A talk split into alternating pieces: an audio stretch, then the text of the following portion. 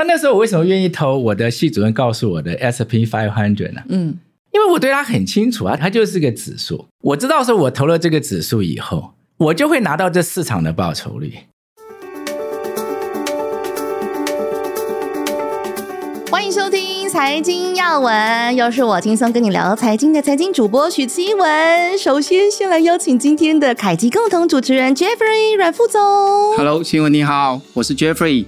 很高兴，我们今天会邀请到一个我很敬重的人，我也认识他超过三十年了。看起来你们一样年轻耶，真的，我说真的，不是说他一定要讲三十年吗？看起来是年轻的哈，哎，因为 Jeffrey 其实，在金融圈很多人应该都认识啊，很多论坛都会看到他的身影啊，嗯、所以我说今天这个场子了，如果广一点的空间的话，我就收个钱办个门票，然后大家报名进来，可能就你知道排到好几场。那今天真的是重量级人物，对不对，Jeffrey？不对，今天会来听的应该都是今天的来宾，不是来听我的。哦，好好，今天可以听到两位两位啊，我们先请 Jeffrey。Jeffrey 其实，在金融圈二十五年经验了，之前在巴克莱银行啊，还有巴黎银行等香港分行都有任职。其实大家年轻学子们应该很想跟 Jeffrey 一样哦，学业事业蒸蒸日上。那首先，你可能要先遇到一位恩师啊。啊，对对，Jeffrey，你要，要我所有的金融知识，大概都是今天这位来宾教给我的。所以我常常在刚刚在开玩笑说，我假如现在有讲错任何事情，他要负所有的责任。那 Jeffrey 要不要来隆重介绍我们？那我们今天总要介绍的是政治大学的讲座教授周行一周教授。各位观众大家好，今天很高兴跟两位主持人一起来谈一些理财的事情，尤其高兴看到 Jeffrey，因为他经常在海外工作。那么最近在台湾的时候呢，我们就比较多一点时间哈。嗯，那我们的确，嗯，在他在正大念书的时候呢，对他有一点点贡献。不过他到了外面去做事以后，所学的可能跟我们不一见的是完全一样，所以他要是有讲错的地方，跟我们没关系。OK，开玩笑。周老师的经历应该是教学的经验超过三十年了嘛？哦，对啊，应该蛮多同学都认识啊。他是正大前校长，他有在印第安纳大学有攻这个气管的硕士，然后还有商学的博士。是哇，那其实在美国也有一点教书的经验。是我看到蛮多的。同学啊，在脸书上哦，看到你的时候，我通常只会看到一句话，叫做“老师好帅”，然后我就真的是蛮好奇的，说以前回想一下，Jeffrey 以前老师上课是不是真的很帅，还是说他的教学的这种风格是如何啊？哦，那个帅不用讲了哈啊、嗯，这个正大排名应该是前面五名的，啊、应该前面五名的，OK，好。我认识周老师的时候，周老师是刚从中央大学调到政治大学，是。那我那时候是硕士班一年级的学生，是。那那时候老师教给我的很多的想法跟观念，事实上就已经很实务了。基本上理财这件事情，并不像大家想的那么的困难，嗯啊，它事实上是很简单的，可是有很多很重要的关键原则要把握住。是，所以我们今天特别请到周老师来跟我们聊一聊这些事情。所以周老师，那你自己财务管理的启发是什么？Jeffrey 可能老师是你蛮大的启发。那周老师你自己本身，你人生上会接触到财务管理的启发是什么？我先讲一下，我看到 Jeffrey 的时候，就那么多年前，是我就觉得他将来一定很有成就。是，因为你可以看到一个学生在年轻，他就非常的积极，很喜欢国际化。那么您刚问我这个问题，就是我讲一个故事好了。好。我们都是因为我们教财务嘛，对吧？嗯、所以人家就认为我们一定很会投资哈。是。那么我回台湾之前，我在美国教过三年书。那么我 一去的时候呢，你知道美国有个制度，就是现在台湾要推的，就叫自选方案。对，四零一可以自己去选你自己要投资的标的，给你将来做退休用，叫 for one k 四零一 k。那我看了以后，我就觉得到底怎么选哈？嗯。所以我就问我的系主任，我的系主任叫 Meyer Steinman，他是很有名的行为财务学的专家，他现在都还非常有名，他出过很多的书，写很多文章。我就说 Meyer，那这怎么选呢、啊？我在想说他一定会笑我，对，You teach finance，对不对.你怎么可能你要问我怎么选呢？结果他一本正经的跟我讲，他说很简单，你就选了 S n P 500 Index Fund。我有点 surprise，对不对哈？因为他叫我们去投那个叫做标准普尔五百的这个指数型基金，嗯，我就很 surprise，我说什么那么的不 exciting，对不对？嗯，我就说为什么这个样子？嗯，那因为他自己学行为财务学嘛，他就告诉我，他说我们的研究都告诉我们说，其实他说这个长期来讲，in the long run，嗯，其实这个东西对一般的散户呢是非常好，因为散户在投资的时候，从他们的研究角度来看，常常犯一些所谓心理上的一些错误，我们叫 cognitive bias，认知上面的偏误。是，所以他说他也是这样做的。我觉得他讲很有道理啊，因为我老讲真的问我，我们刚念完博士的人啊，啊，评量演讲啊，都是学术，我们没有去实务去研究研究哪个股票好不好嘛？他既然这样讲，我就照这样做了。哦，啊，所以他让我印象深刻，我就开始就一定会注意这件事情啊。为什么我们要做 indexing，就是所谓的指数型的投资？是，那跟一般人他择时跟选股有什么样的差别？所以我们都会去开始去关心这件事。嗯，所以你刚问我说我怎么开始的，其实跟我的那时候的系主任有很大的关系。哇，有没有想到是这个答案？很不经意的感觉，但是却深植你心。呀，但是就像你刚刚讲，怎么那么不 exciting？对啊，就是说，you know，I mean，对，多数人会说你要去选一个美国 very sexy stock，对吧？一个很好的一个股票，嗯，那你可以买这个股票可以赚很多钱，嗯，他那时候已经我想快四十岁了吧，四十岁左右了，嗯。那比我资深的多，对不对？他学术研究就非常的好。我想说，你随便给我一支名牌，我就解决了。但他不是，他就是说，you know，就是 five。他说我也是这样干，嗯，就是 S&P five hundred Index。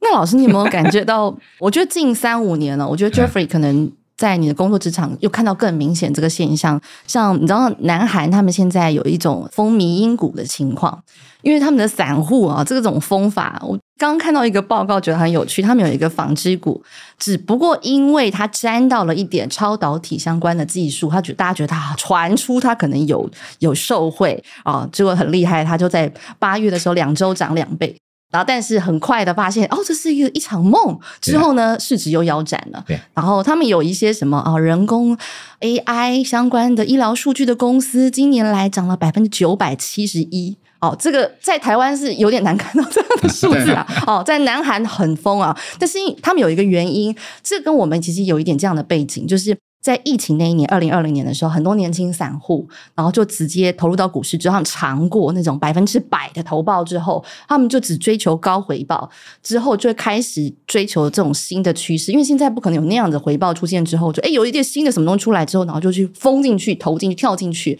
那你看到这样的现象的时候，你会觉得这对一个稳定投资来讲不是那么的稳健。你知道巴菲特非常有名嘛？巴菲特讲的一些话，呃，是很有道理的。虽然说我都跟人家讲说，嗯、可能不能够期望你读巴菲特的书，你就会跟他一样，因为巴菲特他有他的特殊的环境，因为他就是做投资的，所以投资他的专业，所以他拥有的资源不是我们一般人有的啊，所以你不太可能就用他的投资的方法，你就可以赚很多的钱。是，但他讲过一句话是很有道理，他说。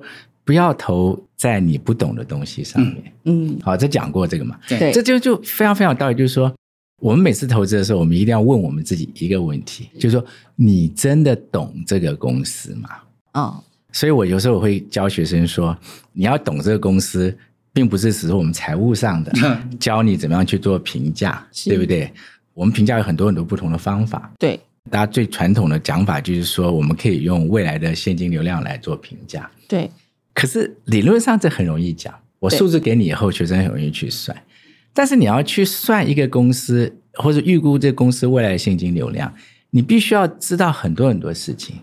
你必须要知道说，这个公司所处的产业它都有前景，对不对？嗯、对。你必须要知道说，这公司它的产品有多有竞争力。对。你必须要知道这个公司它的经营阶层行不行？是对不对？你还要必须要知道这个公司的财务状况怎么样。我们在讲是很多很多的事情，对呀、啊，不是只是表面上我们有时候看到一些新闻说说这个公司怎么说这种怎么样，嗯，所以你要了解的公司是这么的困难，对啊，因此你说你要了解这个公司再去投资的话，那只有巴菲特做得到。啊。嗯、我举个例子给你们听，巴菲特在他的自传里面有他有本书叫《雪球》，对，搞不好你还买得到，但是蛮多年前，他是这是他唯一有 authorize 人家。写了一个自传，虽然说人家帮他写，但是他是他自己授权的。在雪球里面，它就有个故事。因为巴菲特他，因为我如果没有记错，他是纽约大学毕业的，纽约 University。他的老师是一个非常有名的一个投资专家，所以他是做这个资产管理公司的。嗯，巴菲特他毕业的时候呢，他就就是直接就到老师的公司去工作了。嗯，那么你知道这个他们这种投资管理公司，他们都要去看公司。我想 Jeffrey 非常的清楚，我们在业界我们叫 call the company 哈，你你 need to call the company，就你要去访问这个公司。那有时候像分析师回来还要写 call report，好就要写分析师报告。二十二三岁左右，对不对？很年轻啊，要去看这个公司。那公司老板其实不太想跟他见面，为什么？嗯，你乳臭未干，你二三十岁，你懂什么？嗯，你来看我只是浪费我的时间，对不对？是。所以，但他就不能不给他来看，因为他是你的主要投资人啊。嗯，你不给他来看，他觉得说哦，那你显然不够透明，我就卖你的股票，对不对？对。所以他就必须要让他来看。但他老板心里想说，哎，这种乳臭未干的小子呢，我半个小时就把他给打发掉算了，不需要花时间。但是没想到呢，巴菲特去看了他以后，他跟他聊了四个多小时，他还不想让巴菲特走。嗯，原因就是说，巴菲特对他产业的理解比他还大，比他还多。嗯，他就是为什么巴菲特成功的原因就在这里，就是他了解一个公司的时候，他是非常非常透彻的去理解这个公司，嗯、对不对？然后做非常非常多的研究。巴菲特本身一定要很聪明啊，这是绝对。嗯、我常跟我的学生讲说，其实每个人聪明才智都差不多。差别就是你的努力而已。巴菲特是一个非常努力的人，所以他就是会研究。还有，因为他的公司是很重要的资产管理公司，所以他的公司有很多很多的资讯。对，还有，因为资产管理公司嘛，好像 Jeffrey 他们的公司 network 一定很好，有很好的网络嘛，所以他们很容易去跟人家谈，拿到很多很多的资讯，对不对？更不要讲，他们可以买很多的所谓的公开资讯。所以呢，对巴菲特来讲，他要拿到很多资讯是容易的，然后他又花很多时间去 study。最重要的是什么呢？当他那天去跟那老板聊天的时候，他得到这老板的注意力的时候，老板就会真的很认真跟他谈他的公司在做什么。是，所以巴菲特又会得到一些资讯是没有跟他一起去的人不知道的，因为老板在跟他聊天嘛。对，我在讲，并不是说老板给他的是那种所谓违法的资讯，不是的。嗯，老板就是跟他谈公司的策略是什么，他认为这市场怎么样，他认为产品要怎么样，这完全是合法的。是，可是只有巴菲特有听到。对，然后他再加上他去之前的研究的认证，所以他对这公司的理解，四个小时之后又比别人多很多。对，这是为什么他去投资比别人胜算高很多。对，我们的投资人必须要理解，就是你不可能就是读读被报当杂志，某一个人讲这个公司现在怎样，嗯，你就觉得你对他了解了。我们台湾最好的公司叫台积电，对不对？是，你说好不好？据我理解，它非常好。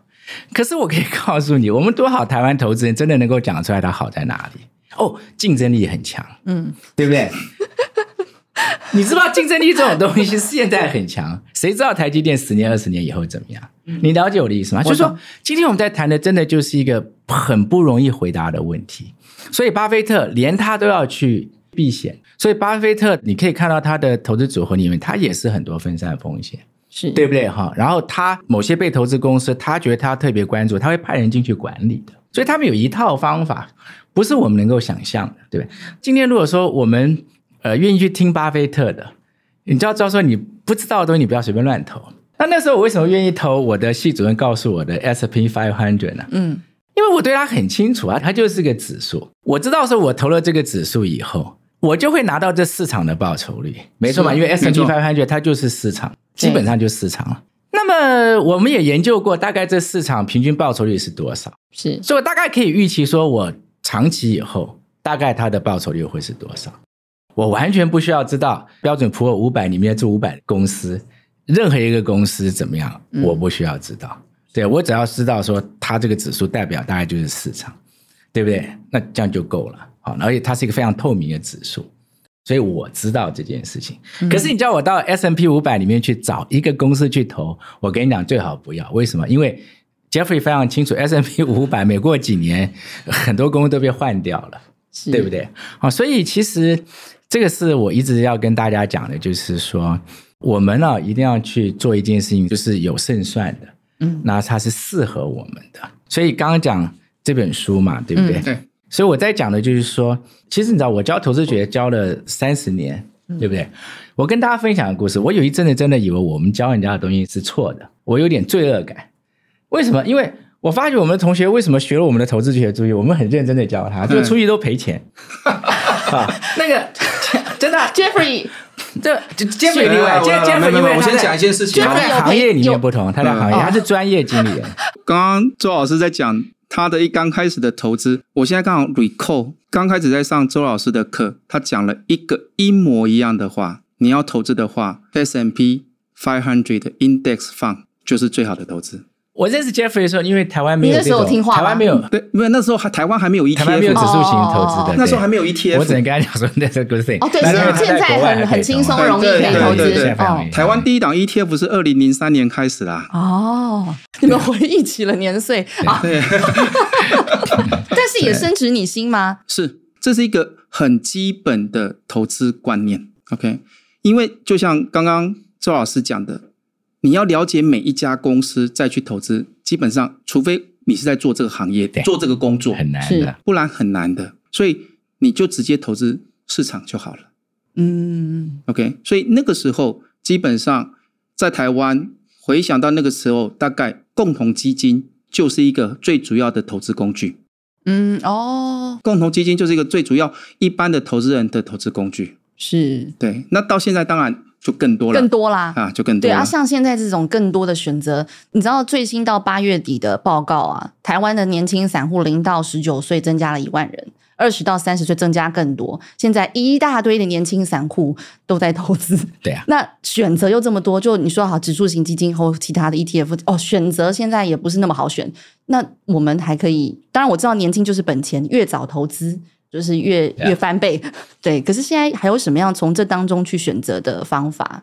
其实你刚刚讲的就是一个非常重要的事情。我们现在在学校也教这种一般的理财课程给一些同学嘛。对，他们在二十岁左右。对，所以我们就希望在这个时候，他们就建立一个观念，这个观念可以帮助他们将来会因为理财而让他们更快乐，是对不对？哈，所以我想讲的就是说。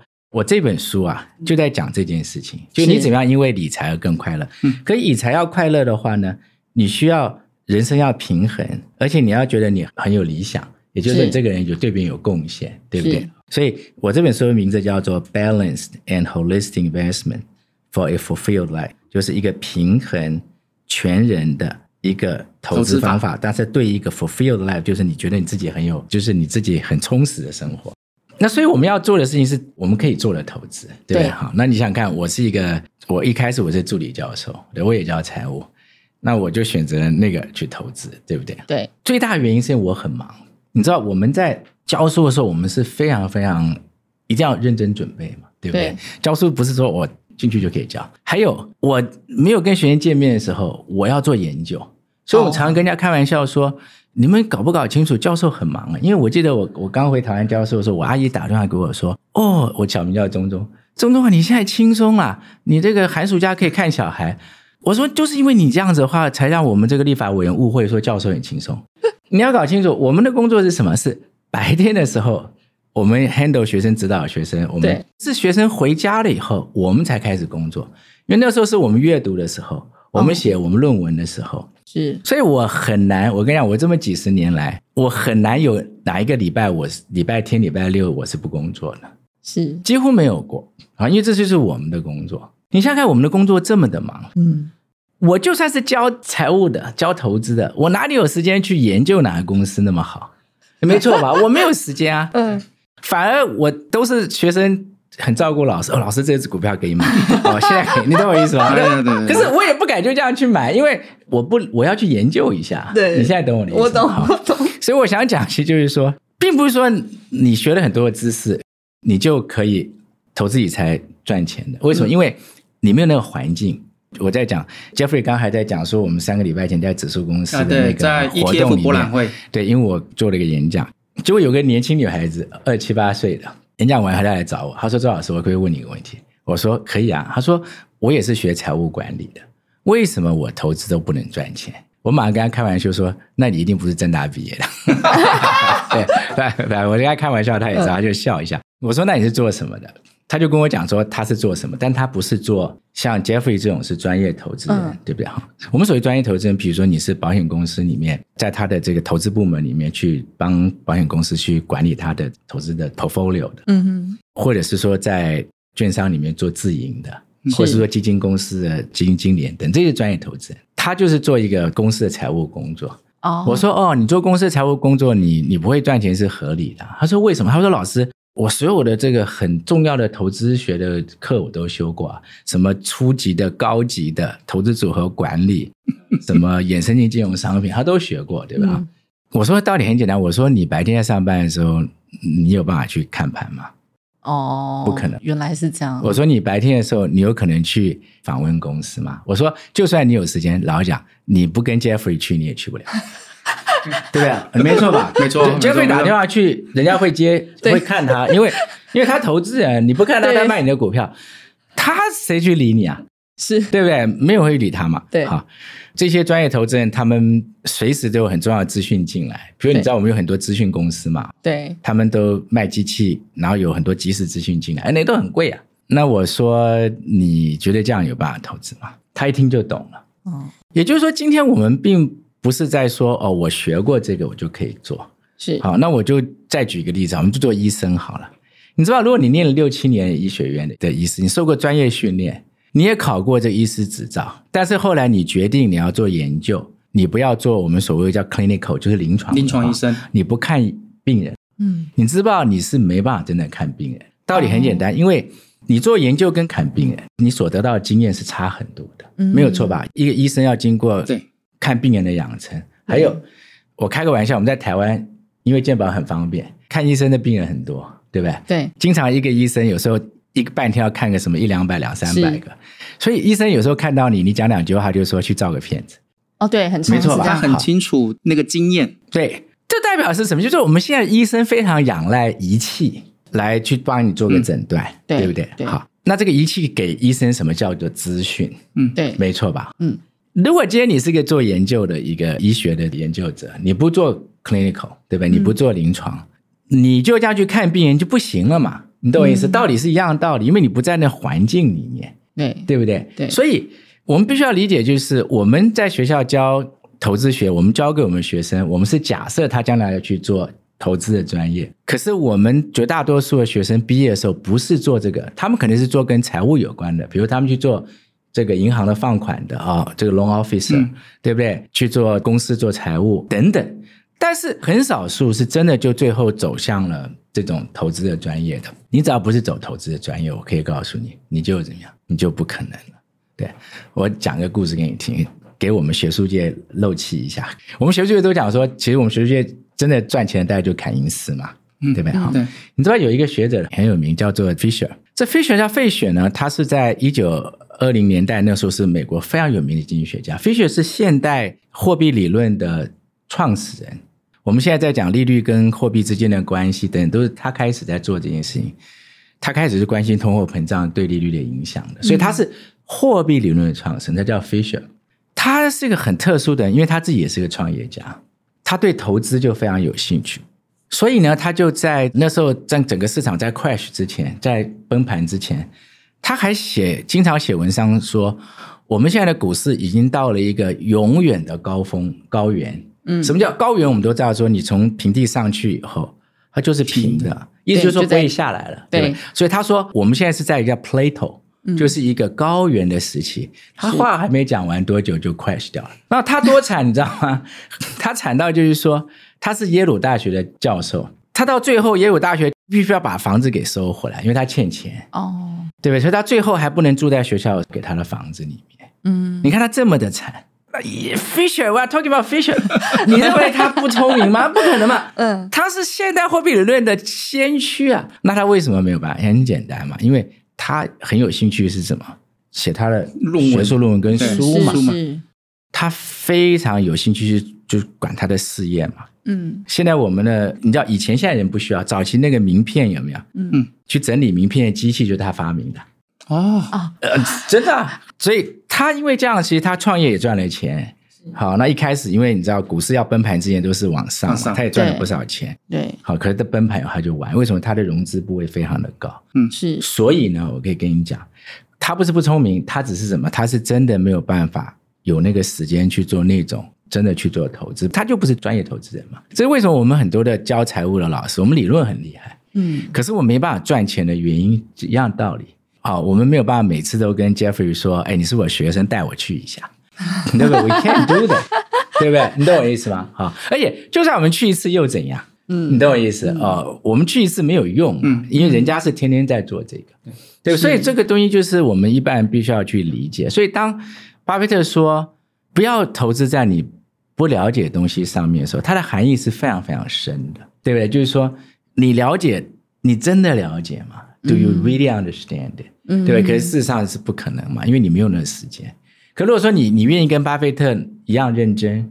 你也在那个行业里面，我你要做成他非常有机会啊，嗯，对吧？只是可惜我们很多人没有选择那个行业，而且你也不见得喜欢做那个行业，嗯、对不对？所以我觉得是一个很不同的事情。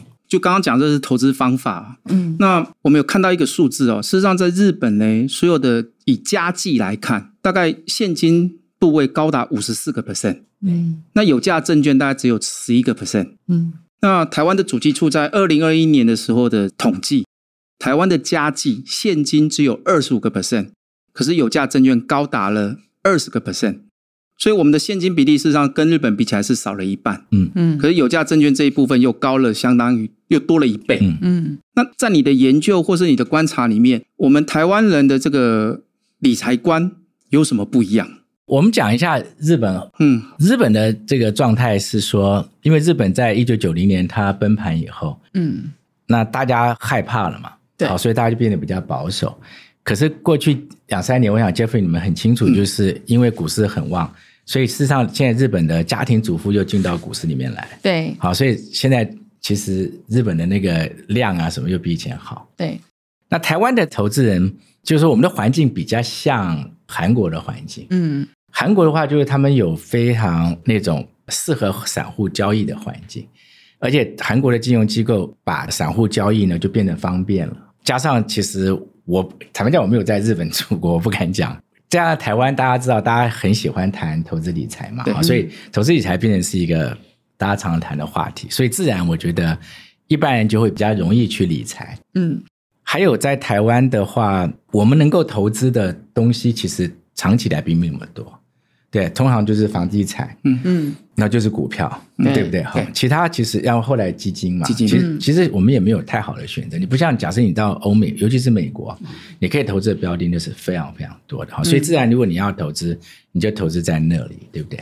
好，那所以其实我觉得投资人投资是好事情，为什么？因为我们的理论都告诉我们说，我们经济要发展，必须要有人愿意去创业，嗯，可创业的人他需要有钱。对，换句话说，我们要有投资人愿意去把钱给创业者，他才有办法拿到钱。是，我们现在一般的散户，他投的对象当然不可能是那种创业的公司，但是就是那种大的投资人，他把钱投给创业的公司以后，创业公司呢，到了某种程度，它上市贵嘛，嗯，那这些原始的投资人，他们就可以所谓的退场，嗯，那么再来就是后面的投资人，他去投。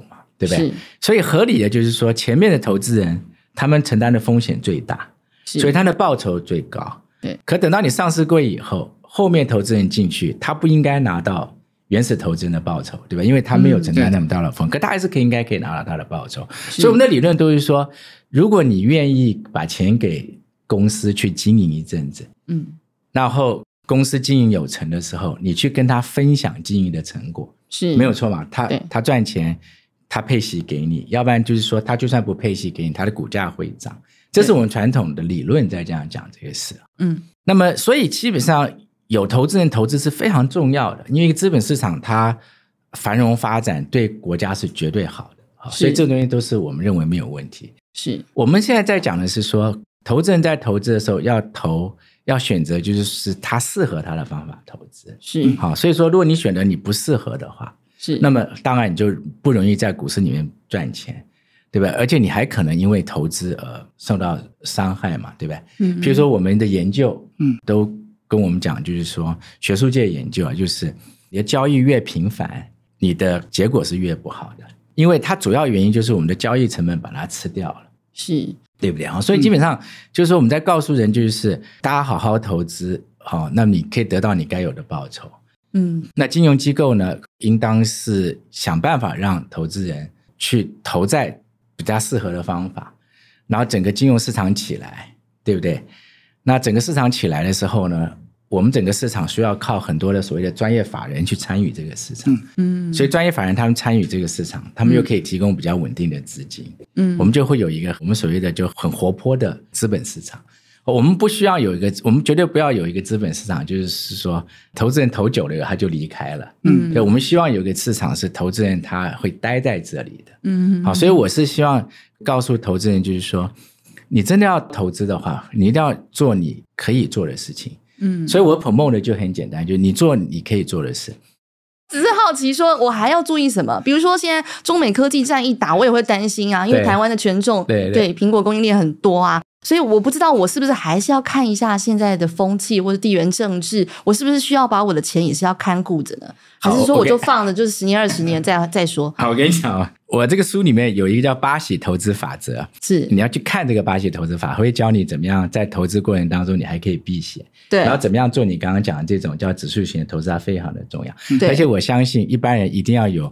蛮多的部分是在我所谓市场型的指数型投资。对，你刚刚讲的那种就属于市场型的，就是说你拿到市场的报酬哈，但是你要懂得要做一些风险管理，因为市场是上上下下。对，还有我的系统啊，这个书看了这个书以后，你要愿意的话，你可以去用一个系统，呃，这系统是电脑公司给的，所以你要付钱哈，当然很便宜很便宜。嗯，这个系统呢，它会教你做一些叫国际的分散风险。哦，我现在告诉你，就是说这个啊。我们的理论都告诉我们说，我们应当要做国际分散风险，因为你做国际分散风险的话，你的投资组合的效率会比较好。我们所谓效率比较好，就是说，譬如说，你可以在报酬率不变的情况之下，风险比较低，嗯，或者说在风险不变的情况，报酬率比较高，哈，所以你你有可能会达到一个这样比较好的好处。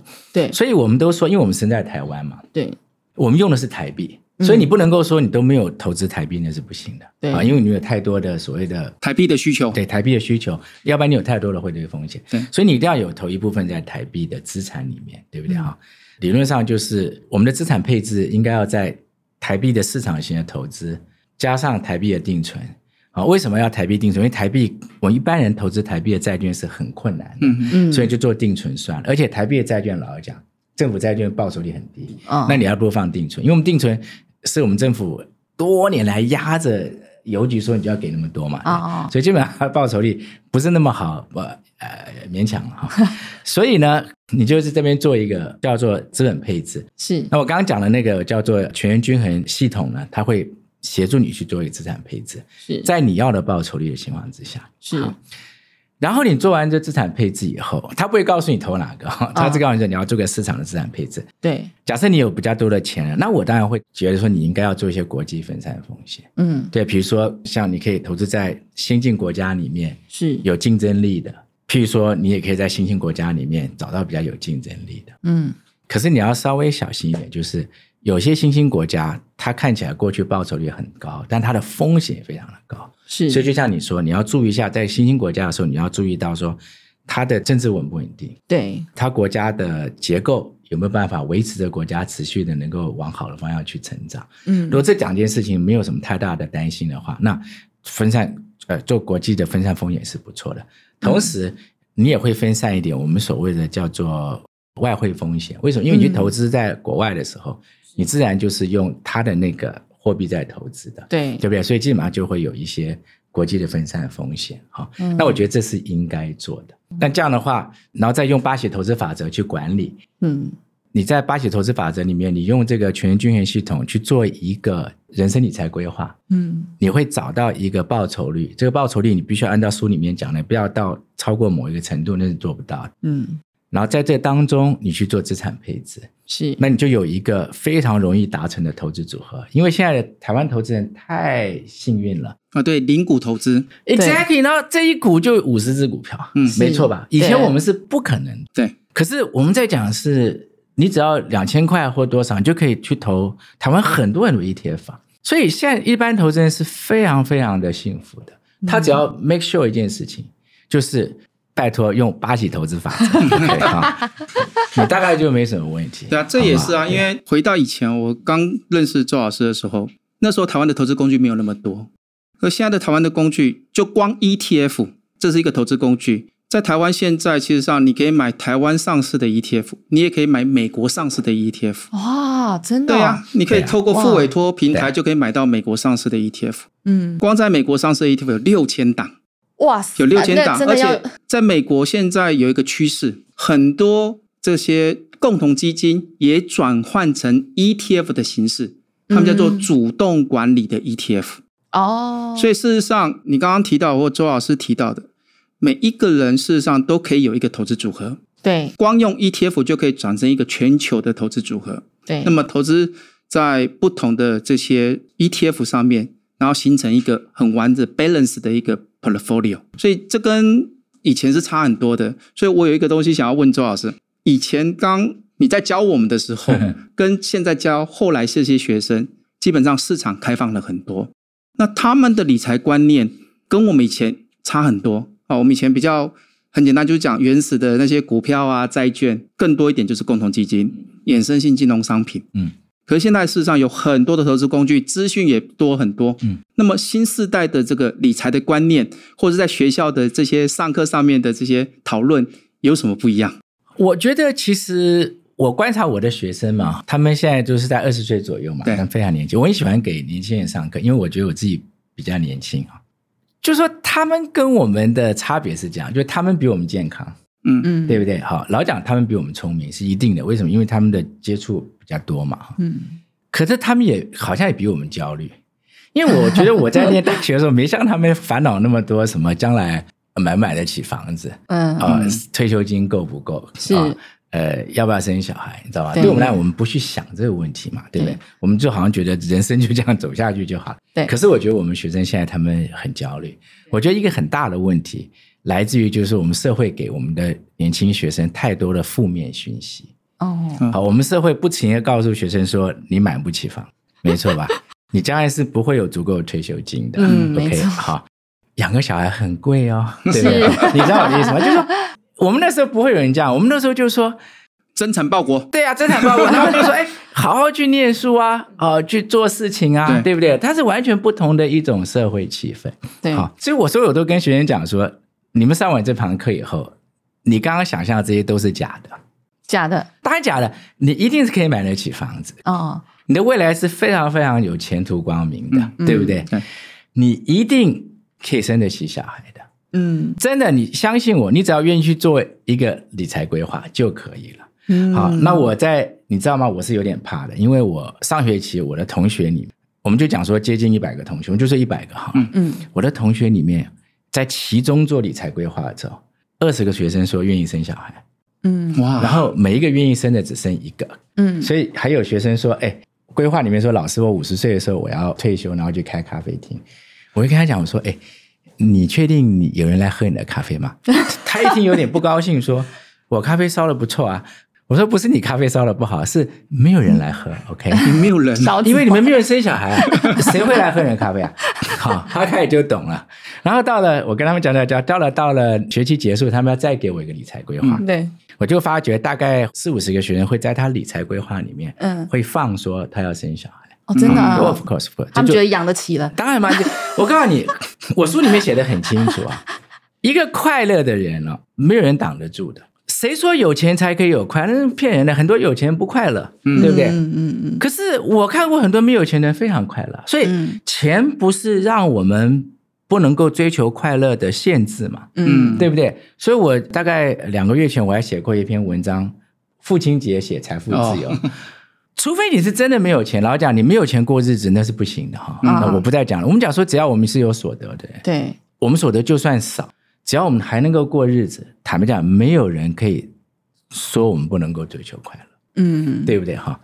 你一旦愿意接受这件事情，从你的现状开始去接受，这就是你的现状，嗯，然后你去做理财规划，说我希望我未来能够怎么样，你就开始快乐了。为什么？因为你在这个理财规划当中，当你接受现状的时候，你就会发觉说，我这个现状我已经接受了以后，我以后只会更好。嗯，没有错吧？It it can only be better。嗯，对不对？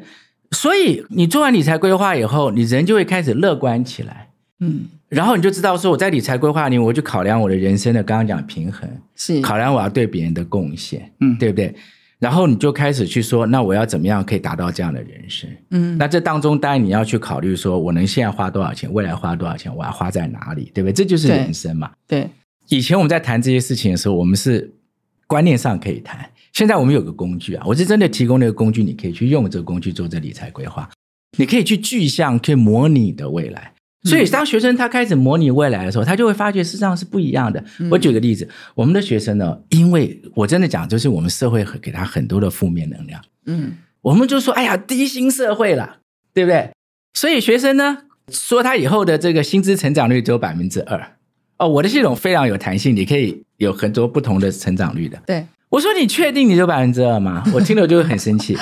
我说百分之二。跟通货膨胀差不多，好，我说你绝对不止百分之二，嗯，他只要愿意把它调到百分之三，对，他完全看到一个不同的世界。对因为什么？因为百分之三，他一看之后，在系统里面马上可以算他人力资本价值是多少，嗯，哦，怎么一下多那么多？嗯，然后他就发觉说，哦，我只要加一个百分之一，我本来以为我做不到的事情，我就可以做到，没错。然后我说，你真的觉得你只有百分之三吗？嗯，呀，对不对？一个努力的人不会只有百分之三的加薪嘛？是，哦，那你再把它变成一个百分之四以下，对，他再一下试一下百分之，他说，哇。因为有 compounding，对，对，我们有复利效果嘛，你就会发现说，其实它有未来。所以告诉学员是说，你就是要努力嘛，right？你努力的工作怎么会没有未来？我从来没有看过你努力工作的人没有未来的，对不对？你懂我意思？是。反而每天想说，哦，我四十岁就要退休，哦，我就靠投资理财。哎，如果投资理财真的可以让你这么这么这么好的话，那为什么大家还在工作？没错吧？错我就告诉学生，我说你看到很多人都因为投资理财不工作，没有嘛？是，所以人要脚踏实地。可理财重不重要？重要。对为什么？因为你都把钱放在定存啊，看刚刚这个 Jeffrey 讲，呃，也花不来的，嗯，对吧？因为那报酬率很低嘛，所以我就教说，我们来做一个是我们做得到的理财，是，然后由这个理财协助我们达成我们人生的平衡充实的人生。好，听众朋友一定很好奇，我们讲了很多系统。到底在哪里哦？就在我们刚刚一直还没念出书名啊，《一生金钱无虞平衡理财法》啊，这里面有你刚刚说到的全人理财系统，对对对，对，巴西法则，好不好？大家可以细细的，有兴趣的朋友可以细细去读这本书。那我们之后有机会再来好好的聊 ETF 喽，下次见，okay, 谢谢，好，拜拜，拜拜，拜拜。